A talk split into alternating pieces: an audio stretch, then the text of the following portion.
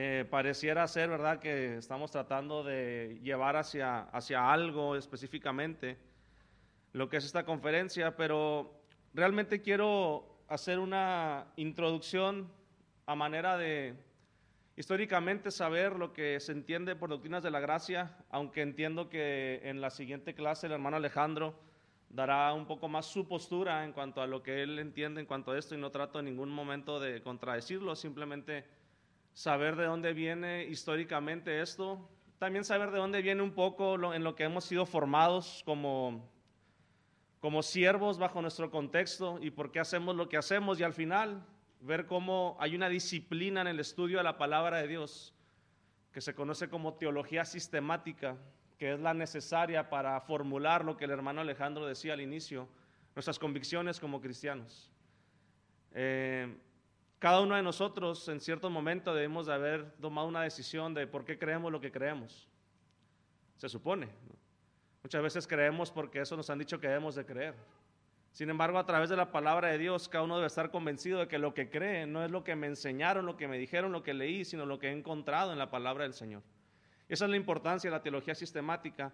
Así que voy a tratar de dar, ¿verdad?, las dos maneras en las que esto se entiende y después terminar con ese estudio de la teología sistemática. Ya más adelante el hermano Alejandro podrá ahondar en lo que son las doctrinas de la gracia, que esto obviamente requiere un estudio muy, muy este, extenso para entender cada una de estas cosas. Así que vamos a orar, hermanos, por favor, vamos a ponernos en las manos del Señor, permitir que Él nos guíe en ese momento y después estaremos comenzando. Amado Señor y Padre bendito, qué placer tan grande es estar aquí, Señor.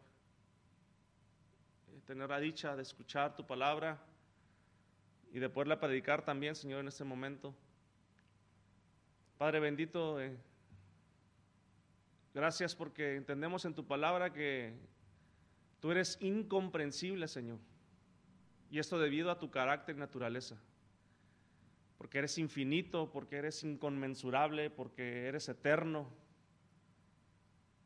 Porque no hay manera, Señor, de poder medir tu grandeza. Eres inescrutable, como menciona el apóstol Pablo. Pero a la vez también, Señor, tu palabra dice que puede ser conocido, que te has hecho accesible al hombre, Señor, en lo que tú has querido revelarte. Ayúdanos, Señor, a tomar tu palabra como ese único medio de conocimiento, Señor, tuyo y cada día impresionarnos, Señor, con saber que no habrá un momento en que podamos dejar de conocerte precisamente por tu naturaleza incomprensible. Ayúdanos a formar un carácter, Señor, de deseo de buscarte constantemente.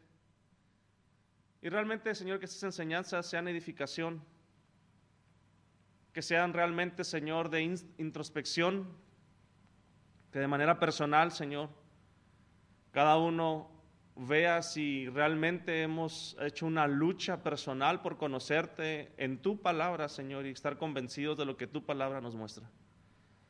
Te alabo, te glorifico, Señor, y bendice a cada uno de los predicadores de este día, Padre, que toda la congregación podamos ser edificados, Señor. Te lo pedimos en Cristo Jesús. Amén.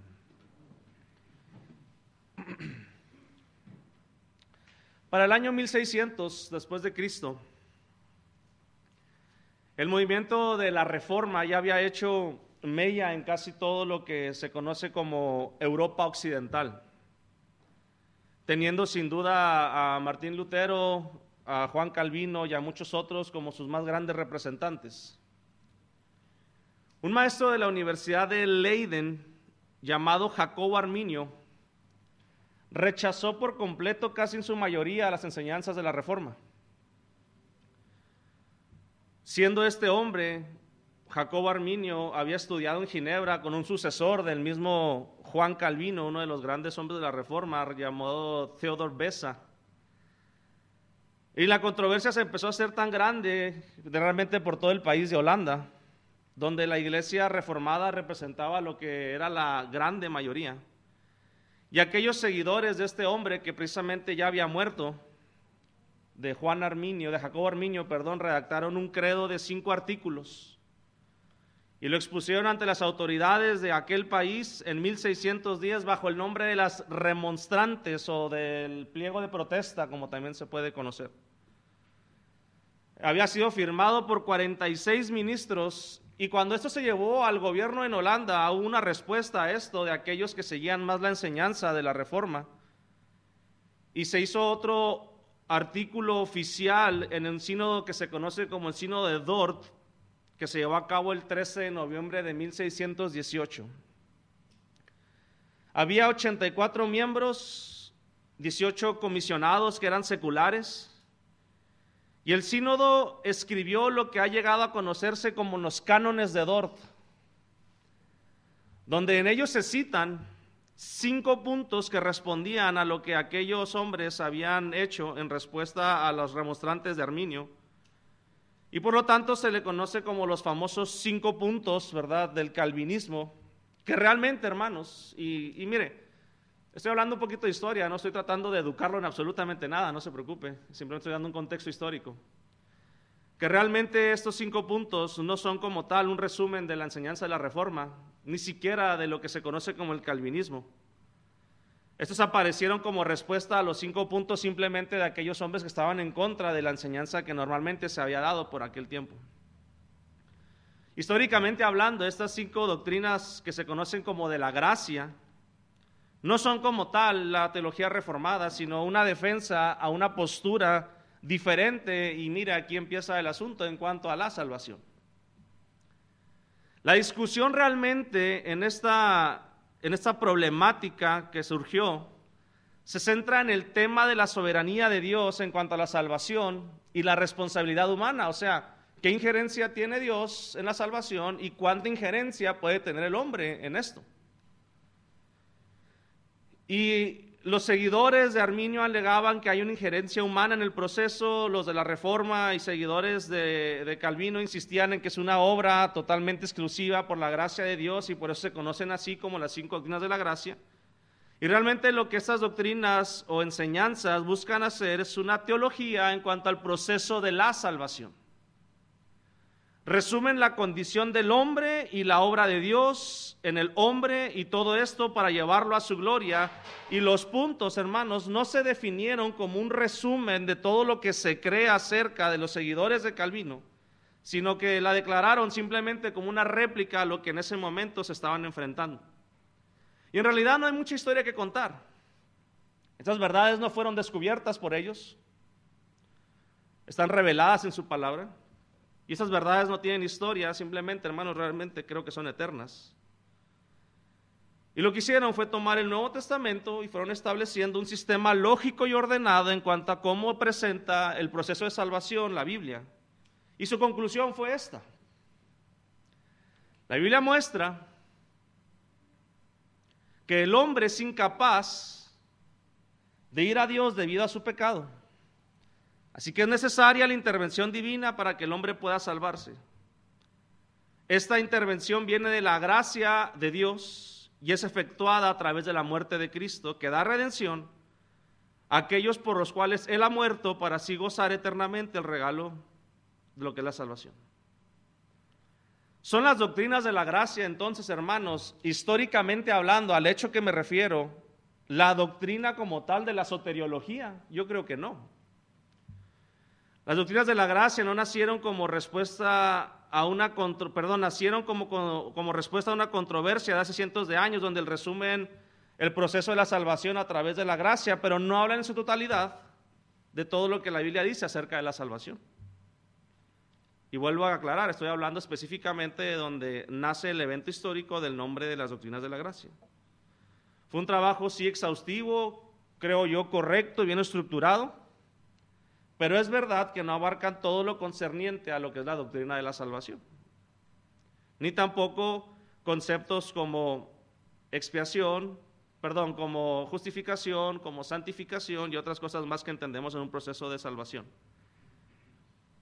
Es mi opinión, hermanos, que estas doctrinas muestran realmente lo que la Biblia enseña acerca de lo que es la salvación, pero el problema, el problema más grande que encuentro son las etiquetas y los estigmas que esto ha provocado y que también creo que creer en las doctrinas de la gracia no te hace como tal un seguidor de la reforma completamente o del calvinismo, ya que este sistema teológico es mucho más amplio que solamente saber el proceso de la salvación. Por ejemplo, en mi opinión, y aquí es donde podríamos dividirnos en opiniones, Yo no creo en la regeneración antes de la fe, que mucho calvinismo lo hace. Yo no creo tampoco en la incapacidad de obras moralmente buenas, que muchos también lo creen. Tampoco creo en el odio absoluto de Dios hacia el ser humano, donde muchos también lo predican. La doble predestinación, el uso de conceptos como limitada o total en cuanto a la expiación y depravación respectivamente. En el bautismo de los niños, que es mucho parte también de doctrina reformada. Y realmente, hermanos, el punto de esta enseñanza, lo digo abiertamente y sin ningún problema a poder ser señalado, no es desde ninguna posición que yo quiera adoctrinar a nadie, ni tampoco estoy buscando defender absolutamente ninguna postura.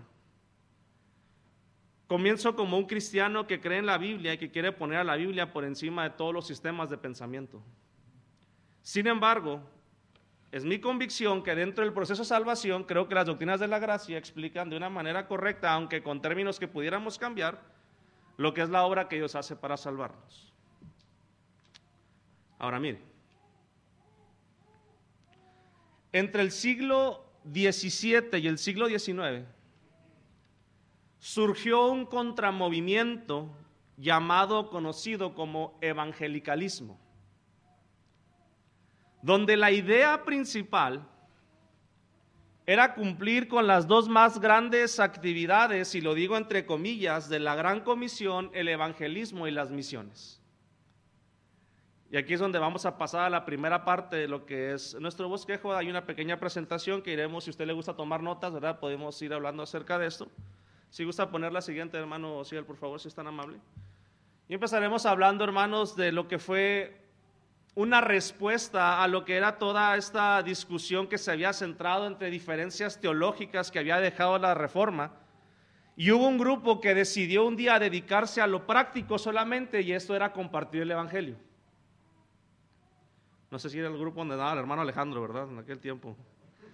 De una manera interesante, este auge pragmático se unió con el liberalismo teológico que comenzó a principios del siglo XIX y se comenzaron a fundar cientos de institutos donde había realmente un desprecio por el estudio a Dios, pero un ahínco por ir y predicar el Evangelio y salir a las misiones.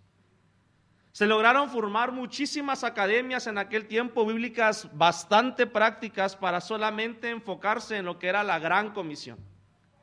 Y la gente empezó a decir, bueno, ¿para qué nos estamos preocupando por dividirnos teológicamente? ¿Para qué estar peleando? ¿Para qué estar discutiendo? Hay que ir a hacer lo que tenemos que hacer. ¿Y qué es esto? La gran comisión.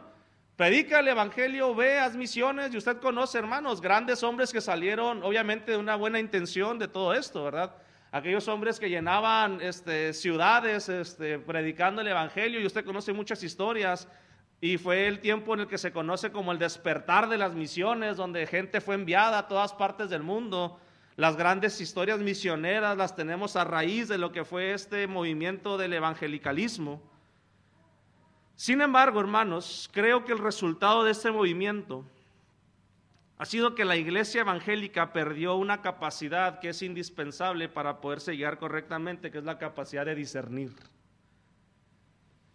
Y a través del tiempo se han filtrado todo tipo de errores, ya que la gente está preparada para predicar el Evangelio, pero no sabe cómo defender el Evangelio, ni qué es el Evangelio, ya que solo se hacen las cosas, pero Muchas veces no se, se pregunta qué dice la Biblia y Dios acerca de dichas cosas o dichas prácticas.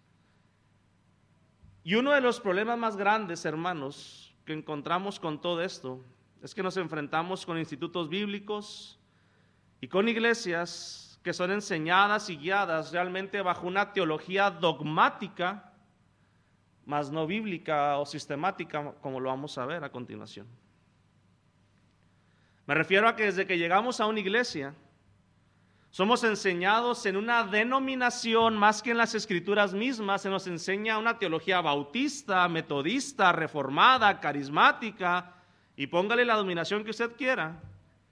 Y la mayoría de nosotros hemos llegado a un seminario, fuimos formados de una manera de hacer el ministerio, como se nos dijo en tal seminario, de predicar y después cuando somos predicadores enseñamos a la congregación una teología meramente dogmática y no realmente bíblica como tal. Y el problema con nuestro ministerio muchas veces está en que explicamos y entendemos la Biblia, la vida, la predicación y el ministerio como mi grupo denominacional lo entiende, pero muchas veces sin estar seguros si así la Biblia lo ha estipulado. Y este ha sido el debate por mucho tiempo. Porque la mayoría de las veces defendemos como bíblico aquello que es dogmático y la lucha no está en cómo interpreto bajo el exégesis o la hermenéutica algún tema, sino cómo lo ha entendido mi denominación a través de los años o el predicador que me gusta mucho, cómo lo menciona también. Yo creo que la mayoría de ustedes tienen el compendio teológico de Paul Enns, es un libro muy conocido. Eh, Paul Enns eh, eh, define teología dogmática de la siguiente manera. La teología dogmática explica las mismas doctrinas, usualmente bajo el mismo bosquejo, y forma de la teología sistemática, pero desde una posición teológica particular y una eh, identificación eclesial. O sea que en el momento que se escucha algo diferente a lo que en mi grupo se entiende, en ese momento se rechaza. Ahora, hermanos, aquí es donde debemos de llegar a un punto y preguntarnos. ¿Cómo llegar a una conclusión en mi vida de saber si lo que siempre he aprendido es lo correcto? Después escuchamos cosas como las doctrinas de la gracia y decimos, bueno, eso está diferente a lo que siempre he aprendido. ¿Cuál, cuál, cuál es lo correcto? Eh, ¿Cómo debo de identificar si realmente lo que estoy escuchando en base a una u otro sistema teológico es el correcto? Aquí es, hermanos, donde cada uno de nosotros debemos de poner un énfasis muy importante en aprender una disciplina que se conoce como la teología sistemática. A veces cuando hablamos de teología, escuchamos frases como, mira, realmente lo que importa es amar a los demás. Lo que importa es obedecer, lo que importa es leer y orar la Biblia como si solamente pudiera escoger entre una situación u otra. Sin embargo, la pregunta básica que surge de todo esto, hermanos, es si lo más importante es hacer evangelismo y misiones, como muchos fuimos enseñados, realmente cómo las debo hacer. ¿Qué dice la Biblia acerca de este asunto? ¿Qué es realmente amar? ¿Qué es obedecer a Dios? ¿Cómo leer la Biblia? ¿Para qué orar y leer? Porque no tiene sentido en ningún aspecto de la vida hacer algo sin saber por qué lo hacemos, hermanos, o cómo hacerlo. Porque podríamos caer en el error de querer hacer algo bueno, pero hacerlo mal. Y delante de Dios, hermanos, eso no es como tal el ministerio, porque la Biblia en su palabra ha dejado estipulado exactamente cómo hacer las cosas.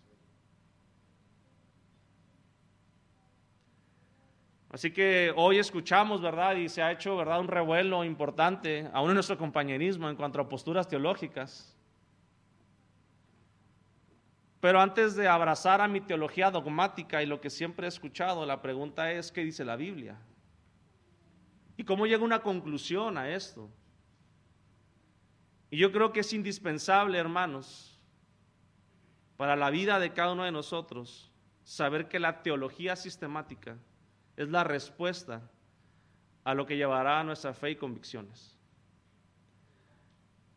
Y quiero enfocarme un poco más en esta mañana en cuanto a esto, hermanos, porque no puedo yo tener una definición de doctrinas de la gracia si no sé de dónde las voy a sacar. Porque yo puedo tener miles de teologías en mi casa, muchos libros y predicaciones, pero hermanos, tenemos el recurso más importante en nuestra vida y corazón, que es el Espíritu Santo y su palabra, para yo convencerme a través de la palabra de Dios cuál es mi postura en cuanto a Dios. Y sobre todo un tema tan importante como es la soteriología o la doctrina de la salvación. Si usted hoy se pusiera aquí en su congregación y le preguntaran, hermano, ¿de dónde viene su convicción? ¿En base a qué estudio usted ha llegado a la conclusión que la salvación es por fe? por gracia. ¿Cómo puede usted explicar, verdad, en base a qué, en cuántos versículos, en qué estudio, que usted cree que Dios es el autor de la salvación y que Él es el que llega a nosotros para salvarnos y poderlo explicar? La respuesta a esto, hermanos, creo que está en la teología sistemática. Y mire, este estudio es profundo, es, bastante profundo. Hoy solamente trataré de dar lo que es eh, una pequeña introducción, pero me gustaría motivarlo a que usted ahonde un poco más en la teología sistemática. De hecho, la mayoría de los libros de teología se, se llaman así, teología sistemática, y la razón la voy a dar a continuación. Pero es importante entender, hermanos, que cada uno de nosotros debemos de tener un proceso, un orden y una disciplina en cuanto a nuestro estudio, para así poder llegar a conclusiones y convicciones de Dios y de nuestro ministerio y de la vida en base a lo que toda la Biblia ha dicho y no a lo que dos o tres versículos creo que pueden decir. Y si queremos tener una definición real y convincente de lo que es la salvación y el proceso de la salvación, tenemos que estar empapados de la palabra de Dios. Y no solamente pensar que creo en esto, sino estar convencidos de que la Biblia me ha enseñado que esta es mi convicción en cuanto a esto. Tenemos que saber que a veces tenemos, y yo me imagino que los que van a predicar después de mí van a ahondar un poquito más en esto, pero a veces la opinión en cuanto a la teología eh, eh, no, no es muy popular. Se ha dicho muchas veces que el estudio de la teología es igual a ser frío, es igual a ser seco o vivir sin amor. Se cree que el estudio de Dios divide y te hace enfrascarte en divisiones por orgullo y prepotencia y saber quién conoce más y quién sabe más, en polémicas que son estériles, que estudiar a Dios o la teología te distrae de las misiones y del evangelismo, porque esto se supone que es lo más importante que se tiene que hacer en la iglesia. Pero ¿qué tal si lo tenemos haciendo 30 años y lo hemos hecho mal?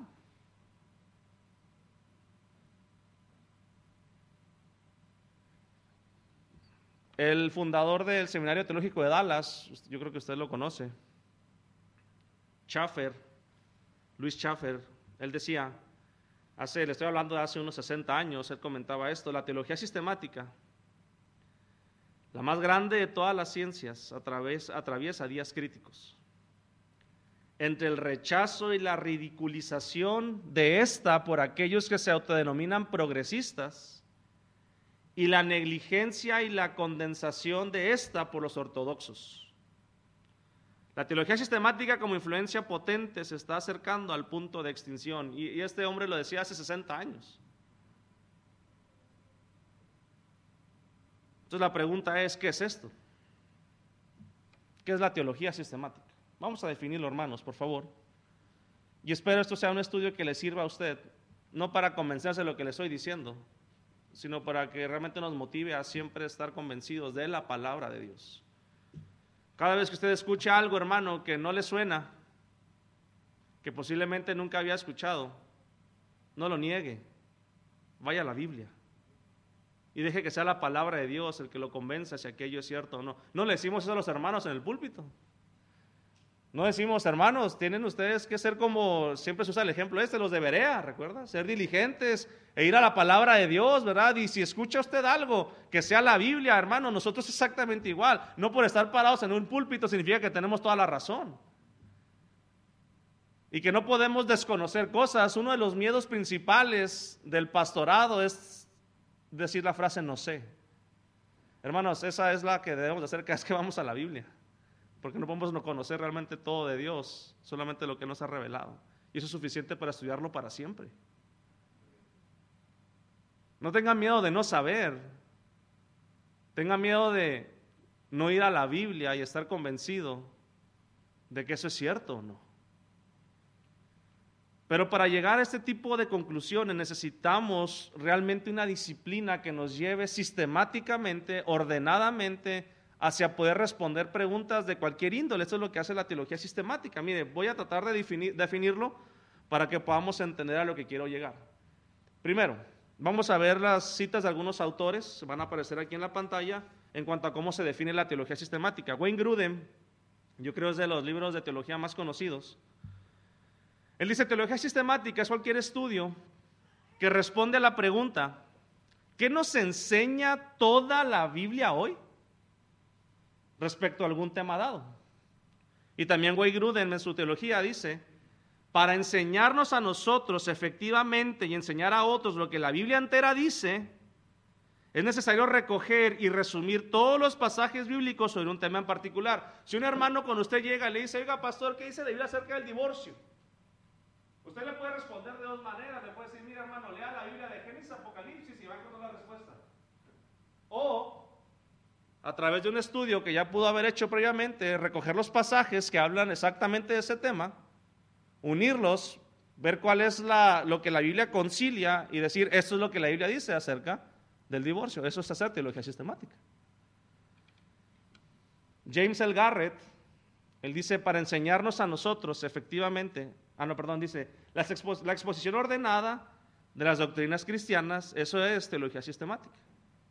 Millard Erickson, que es una de las teologías, yo creo, un poco más contemporáneas y que toma temas que a lo mejor ahorita este, son más nuevos que antes cuando se escribieron las teologías que siempre hemos usado, cuando se habla temas del homosexualismo, de la ideología de género.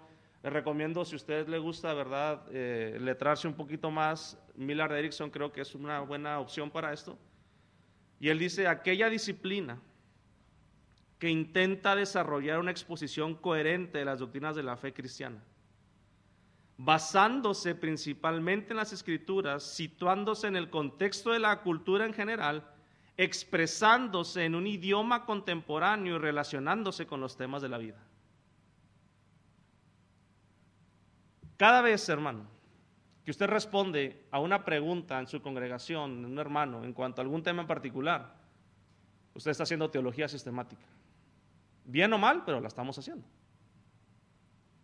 A veces nuestra teología sistemática es de un solo pasaje, que realmente no sería como tal la definición, o a veces sí es un estudio completo.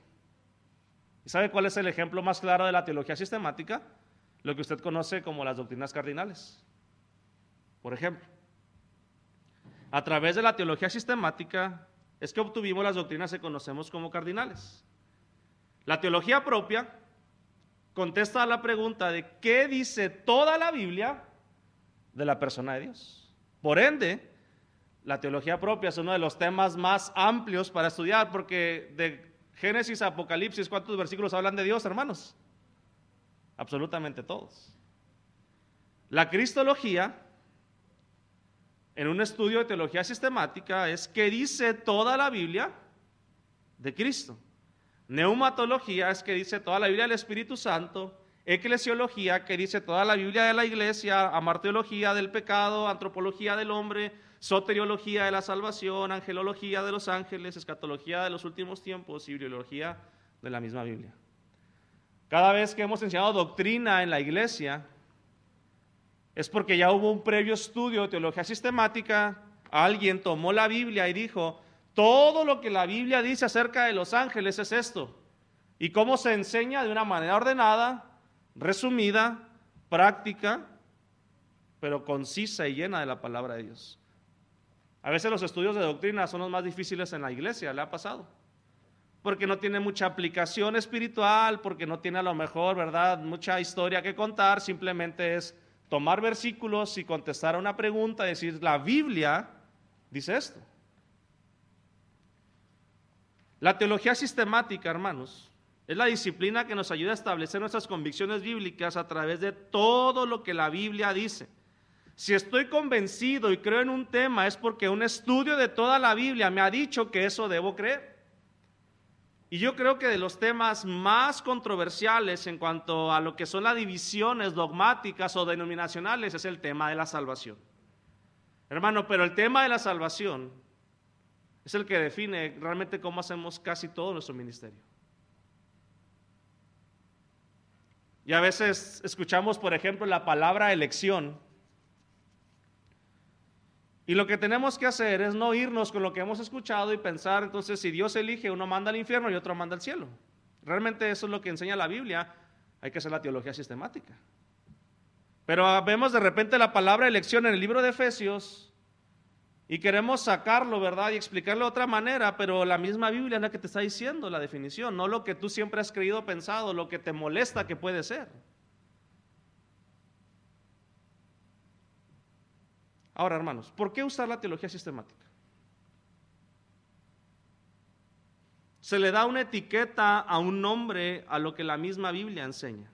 Pero mire, Cristo mismo, obviamente la, la etiqueta aún no existía, pero la definición como tal, el concepto, existe desde la manera en que Cristo enseñaba. Le invito, mire, que vayamos a Lucas 24, por favor. Porque si estamos hablando de teología sistemática, entonces la primera pregunta que debe ser, bueno, ¿de dónde viene la Biblia, la teología sistemática? Eso es lo que a continuación vamos a, a poder estudiar. Lucas capítulo 24, por favor. Versículo 27. Usted conoce esta historia del camino de Maús. Se apareció Cristo a dos hombres, aquellos tenían dudas de lo que había pasado, no había comprendido bien los eventos de Cristo en Jerusalén. Y miren lo que dice el versículo 27, hermanos. Fíjese lo que hizo Jesús. Comenzando por Moisés, ¿qué escribió Moisés en la Biblia? Los primeros cinco libros de la Biblia. Comenzando por Moisés y continuando con todos los profetas, les explicó lo referente a quién, hermanos. Estamos, ah, perdón, es que tengo, no lo expliqué, traigo la versión de la Nueva Biblia de las Américas, está un poco diferente, ¿verdad?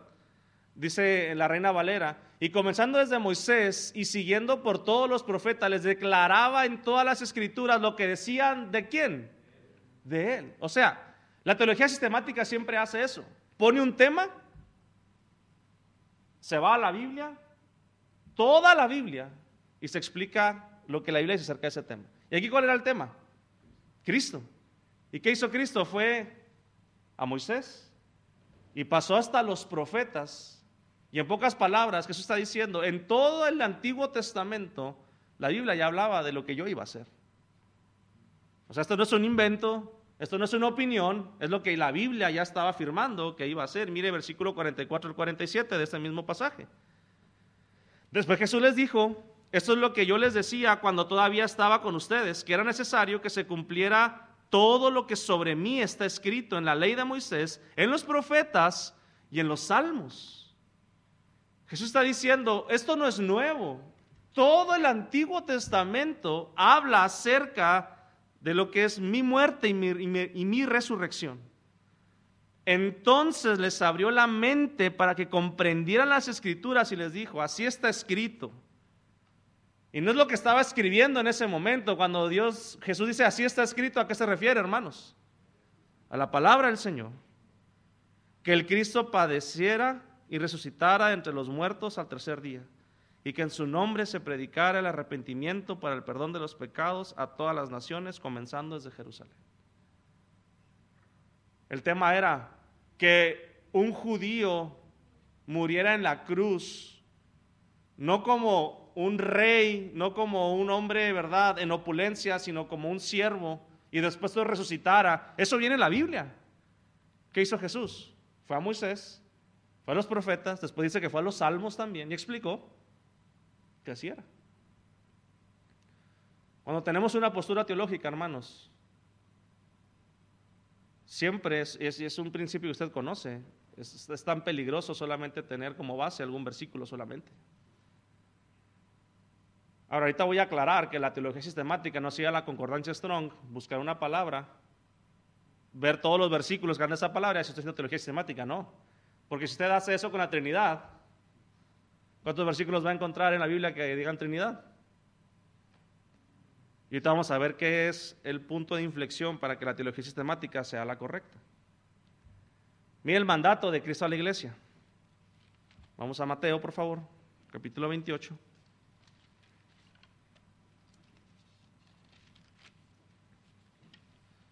Dieciocho en adelante. La gran comisión es, ser evangelismo y misiones. ¿Qué dice la Biblia? Acercándose Jesús les dijo, Toda autoridad me ha sido dada en el cielo y en la tierra. Y esa es nuestra esperanza más grande, hermanos. Vamos con el poder de Jesucristo cuando hacemos su obra. Él dice, vayan pues y hagan discípulos a todas las naciones, bautizándose en el nombre del Padre y del Hijo y del Espíritu Santo. Y aquí está el énfasis de la gran comisión. enseñándoles a guardar, ¿qué hermanos? Todo lo que os he, lo que os he mandado. La teología sistemática entonces te ayudará a saber qué es lo que Jesús ha enseñado. Y sabremos que no solamente es el Evangelio, porque las mismas enseñanzas de Jesús fueron tomadas también del Antiguo Testamento. Entonces hacer la gran comisión requiere teología sistemática porque Jesús está diciendo, tienes que ir a las personas que han sido ahora regeneradas y convertidas, ¿verdad?, a la fe en Cristo, sentarte con ellas y enseñarles todo lo que hemos enseñado. Pero vamos a ir, hermanos, a sentarnos con las personas, abrir Génesis, leerlo y irle explicando versículo por versículo. No. Tenemos que tener una enseñanza ordenada, sistematizada, disciplinada. Y por ejemplo, si queremos saber cómo orar, porque es una persona nueva, para enseñarle toda la oración, se hace un estudio de eso y se le da, y no vas leyendo toda la Biblia para encontrar todo lo que dice acerca de la oración. ¿Y cuánto tiempo tardará esto de enseñar todas las cosas? A veces el discipulado se le conoce como de cinco puntos, ¿no? No está mal, hermano, es una manera de empezar. Pero sí tenemos que estar conscientes que realmente la, la orden de la gran comisión implica, implica realmente más. Mire el ejemplo de los apóstoles. Hechos 17.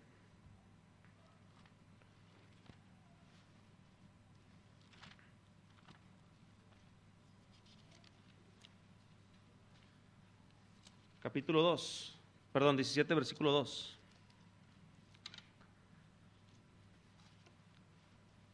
Después de pasar, leo desde el versículo 1, por Anfípolis y Apolonia, Pablo y Silas llegaron a Tesalónica, donde había una sinagoga de los judíos.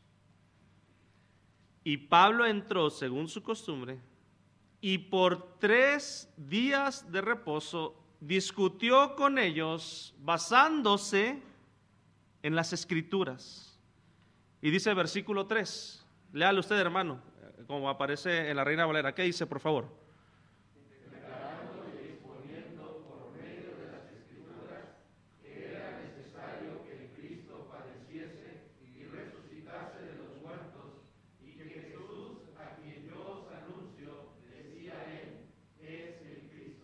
Ok, entonces, ¿cuál era el tema de discusión?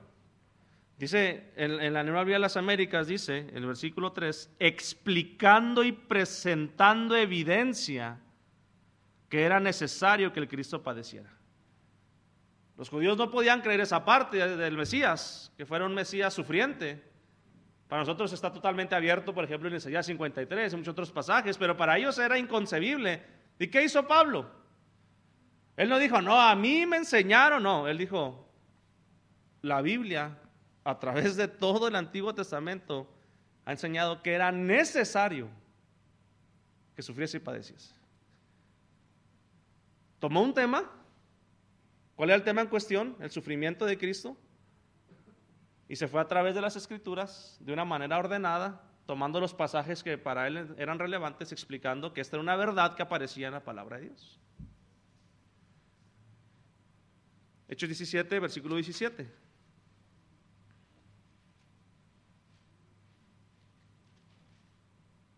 Otra vez Pablo dice, discutía en la sinagoga con los judíos y con los gentiles temerosos de Dios, y diariamente en la plaza con los que estuvieran presentes.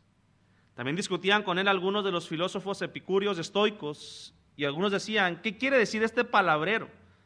Parece ser un predicador de divinidades extrañas, decían otros, porque les predicaba a Jesús y la resurrección. Entonces tomaron a Pablo y lo llevaron al areópago diciendo, ¿podemos saber qué es esta nueva enseñanza que usted proclama? Porque le oímos decir cosas extrañas, por tanto queremos saber qué significan. Pues todos los atenienses y los extranjeros de visita allí no pasaban el tiempo en otra cosa, sino en decir o en oír algo nuevo. Y miren lo que hizo Pablo. ¿Cuál era el tema en cuestión? Me están hablando de un Dios que nunca he escuchado. O sea, evangelismo. Y miren lo que hace Pablo, hermanos. Entonces Pablo, poniéndose en pie en medio del areópago, dijo, varones atenienses, percibo que ustedes son muy religiosos en todo sentido. Porque mientras pasaba y observaba los objetos de su adoración, y también un altar con esta inscripción al Dios desconocido, pues lo que ustedes adoran sin conocer es lo que anuncio yo. Y de aquí, hermanos, usted conoce este bosquejo. Pablo se, se enfatiza en una cosa. Hay un solo Dios. Ese Dios es el creador. Y ese Dios es el Salvador. El tema era el desconocimiento de Dios, del verdadero Dios. ¿Y qué hace Pablo? A través de la Biblia empieza a mostrar cómo realmente nomás hay uno, porque Él es el creador y después lo que puede hacer que es salvar. Y no solamente lo hizo el apóstol Pablo, mire también hermanos, un capítulo adelante, veamos el, el trabajo de Apolos, Hechos 18, 28.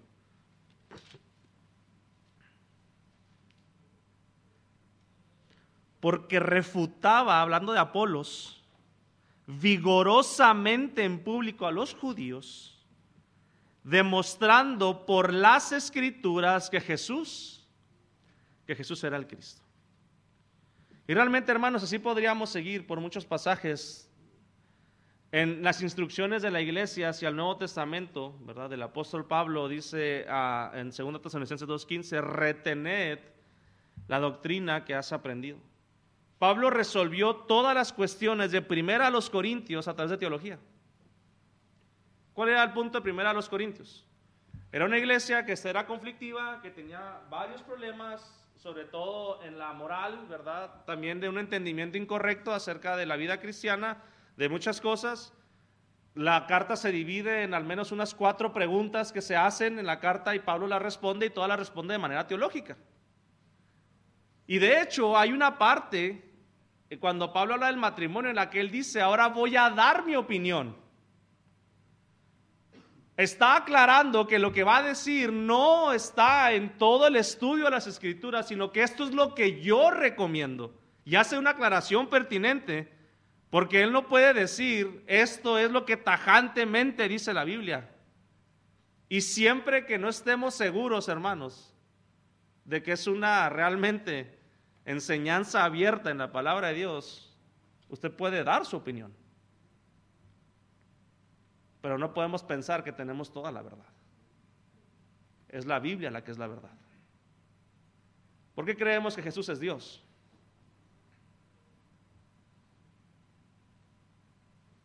Porque la palabra del Señor así lo ha indicado. Y esos pasajes, yo creo que estamos la mayoría convencidos de que la casi todos los conocemos y sabemos a dónde ir. Y si se presenta algún sectario, ¿verdad?, que no cree en esto, me imagino que la mayoría tenemos entendimiento de la mayoría de los pasajes donde se habla que Jesús es Dios. Pero ¿qué de los temas incómodos? No, pues como esos a lo mejor no me los enseñaron en el instituto. Mejor creo que no son ciertos, ¿verdad? Pero tenemos que ir a la palabra de Dios, hermanos. El libro de Romanos, posiblemente esta carta es el tratado más grande que hay en la Biblia de una teología ordenada, bien explicada y bajo un sistema coherente. El capítulo 1 comienza, los gentiles están perdidos por rechazar a Dios. Pero en el capítulo 2 Pablo dice, pero los judíos están perdidos también porque la ley los acusa. Así que en el capítulo 3, ¿qué creen? Todos estamos perdidos. No hay quien busque a Dios, no hay ni siquiera, no hay ni siquiera uno, no hay quien haga lo bueno.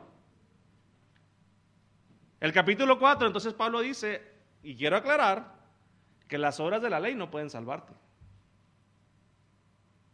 Entonces en el capítulo 5 lo que hace Pablo es decir que es la fe en la obra de Cristo la que te hace justo delante de Dios, no las obras que querías vivir. Y en el capítulo 6 Pablo hace un paréntesis y dice, bueno, pero espérame, no creas que porque ya eres salvo por la fe en Cristo, ya puedes vivir como quieras. Tienes que manifestar un proceso de santidad. En el capítulo 7 dice, no más que recuerda algo, eres esclavo del pecado y no vas a querer obedecer a Dios. La Biblia te está pidiendo un proceso de santidad, pero no puedes, estás esclavizado al pecado. Y recuerda dónde es donde Pablo dice, yo quiero hacer lo bueno, pero mi carne no. Y en el capítulo 8, entonces Pablo dice, pero espérate, espérate. Recuerda que el Espíritu Santo es la fuerza del creyente para vivir conforme a la voluntad de Dios. Ya que tu carne no querrá hacerlo, pero tienes el Espíritu del Señor para vivir en santidad.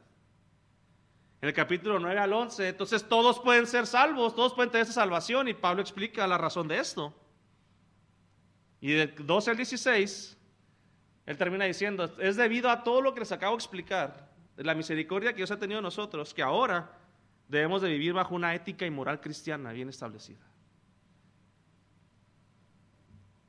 ¿Qué hizo Pablo, hermanos? Resumió la enseñanza básica del cristianismo en puntos coherentes, ordenados bien establecidos a través de lo que la palabra de Dios decía. Cada vez que predicamos, hermanos, necesitamos teología sistemática. Necesitamos ordenar claramente lo que vamos a enseñar, lo que vamos a decir, basarnos en la palabra de Dios, asegurarnos que es la palabra de Dios la que estamos haciendo. Entonces sí, hablar del tema que usted quiera hablar, que le toque predicar el domingo.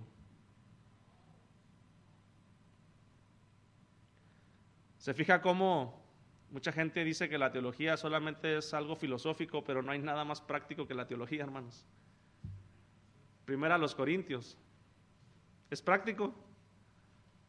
Romanos del 12 al 16. Hay práctica en esto.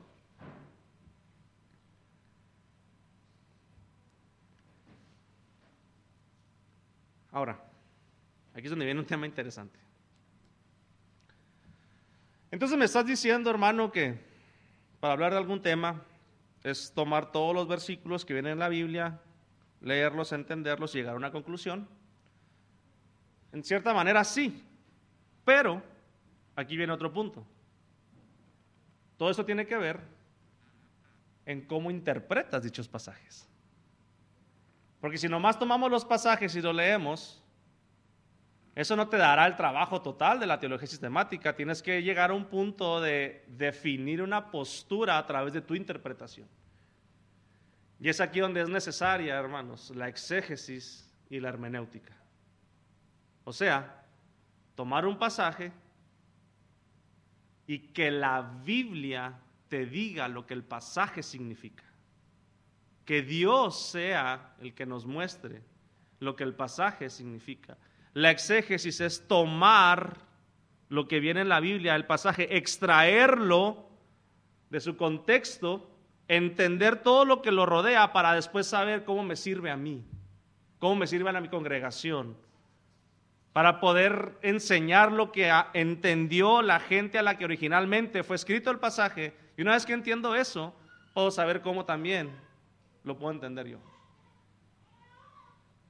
Y obviamente no, ya, ya hemos tenido antes muchas clases acerca de exégesis y de hermenéutica. Si usted, verdad, tiene dudas acerca de esto, sin duda el hermano Alejandro tiene mucho tema acerca de esto, se puede acercar conmigo y también le podemos ayudar un poquito acerca de esto. Pero si no usted ha establecido una manera en la cual interpreta la palabra de Dios, entonces quedaremos exactamente igual. Porque tendrá los pasajes, tendrá los versículos y ahora es cómo los unifico, en base a qué, en base a una interpretación que creemos debe ser histórica y gramatical.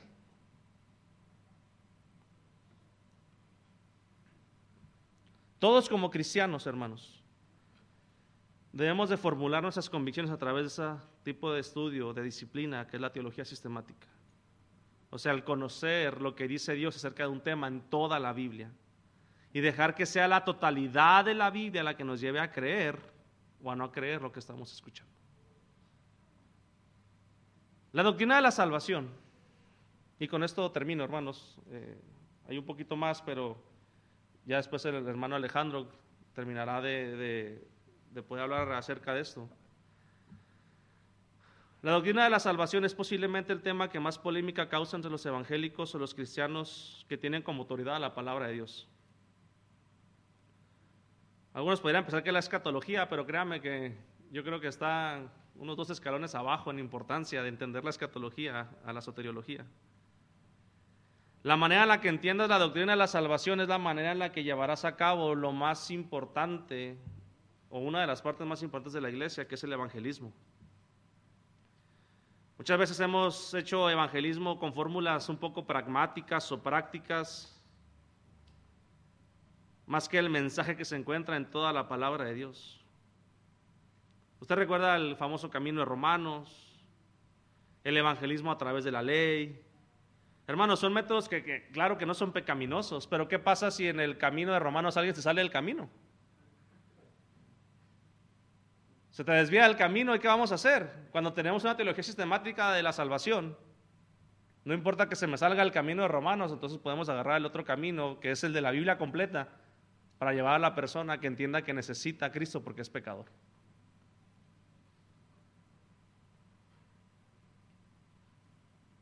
Pero la verdad es que a veces estos sistemas pragmáticos no exponen todo lo que es, hermanos, la salvación.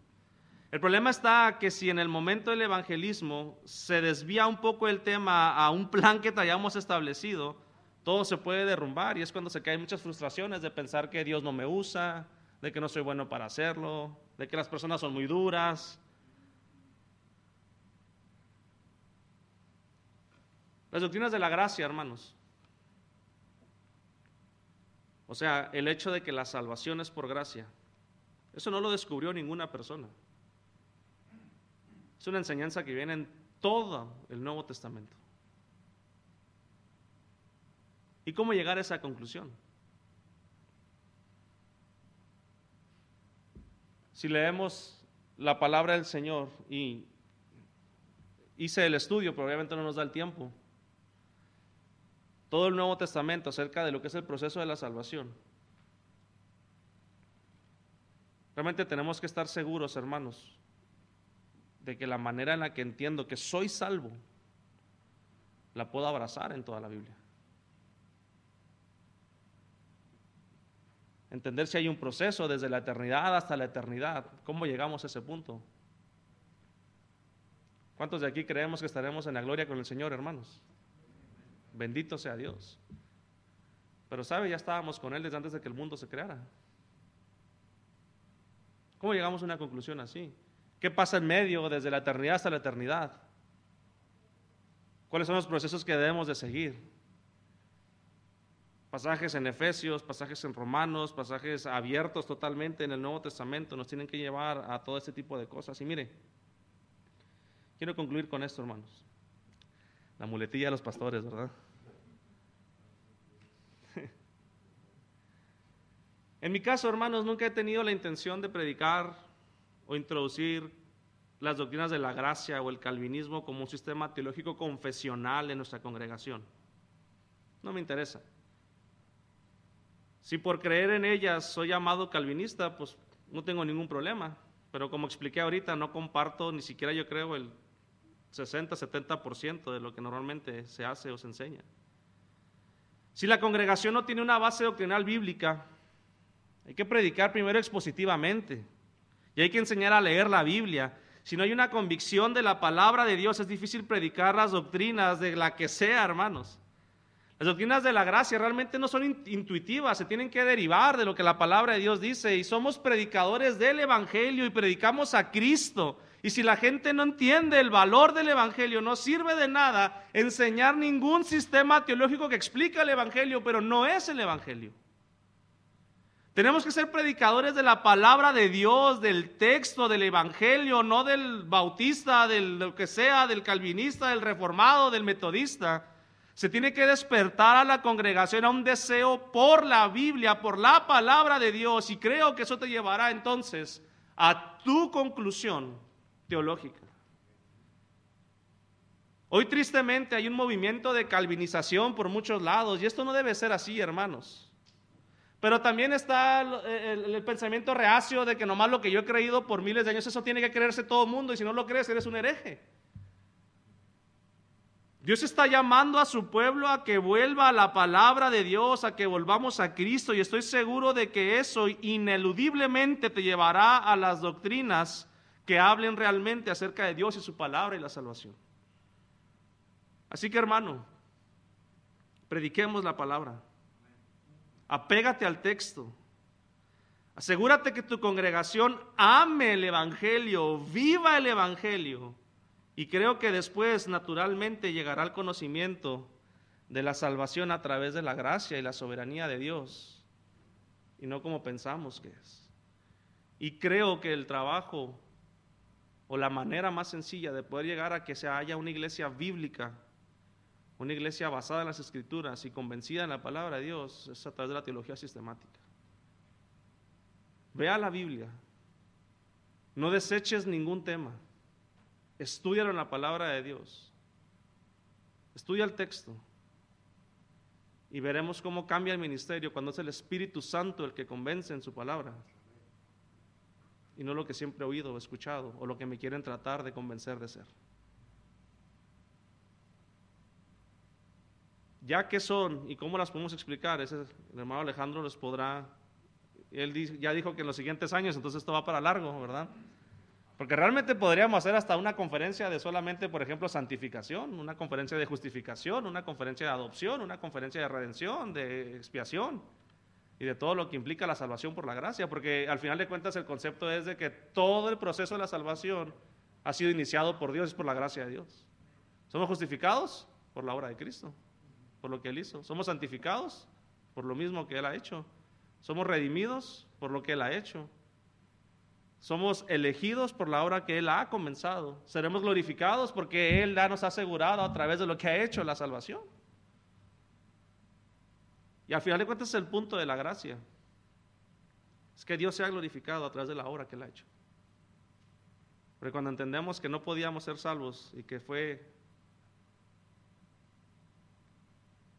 un deseo de su voluntad que este pecador llegar al conocimiento de Cristo. ¿Sabe cuál es la respuesta inmediata del cristiano, hermanos? Glorificarle. Vivir para su gloria. Cierre sus ojos, hermanos, por favor.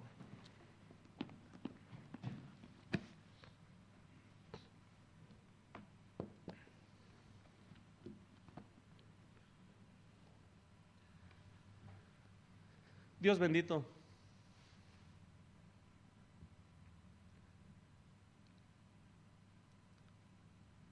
Solamente queremos, Señor, ser fieles a tu llamado. Y este es el que, con ahínco, Señor, el apóstol Pablo pedía a Timoteo que prediques la palabra, que instes a tiempo y fuera de tiempo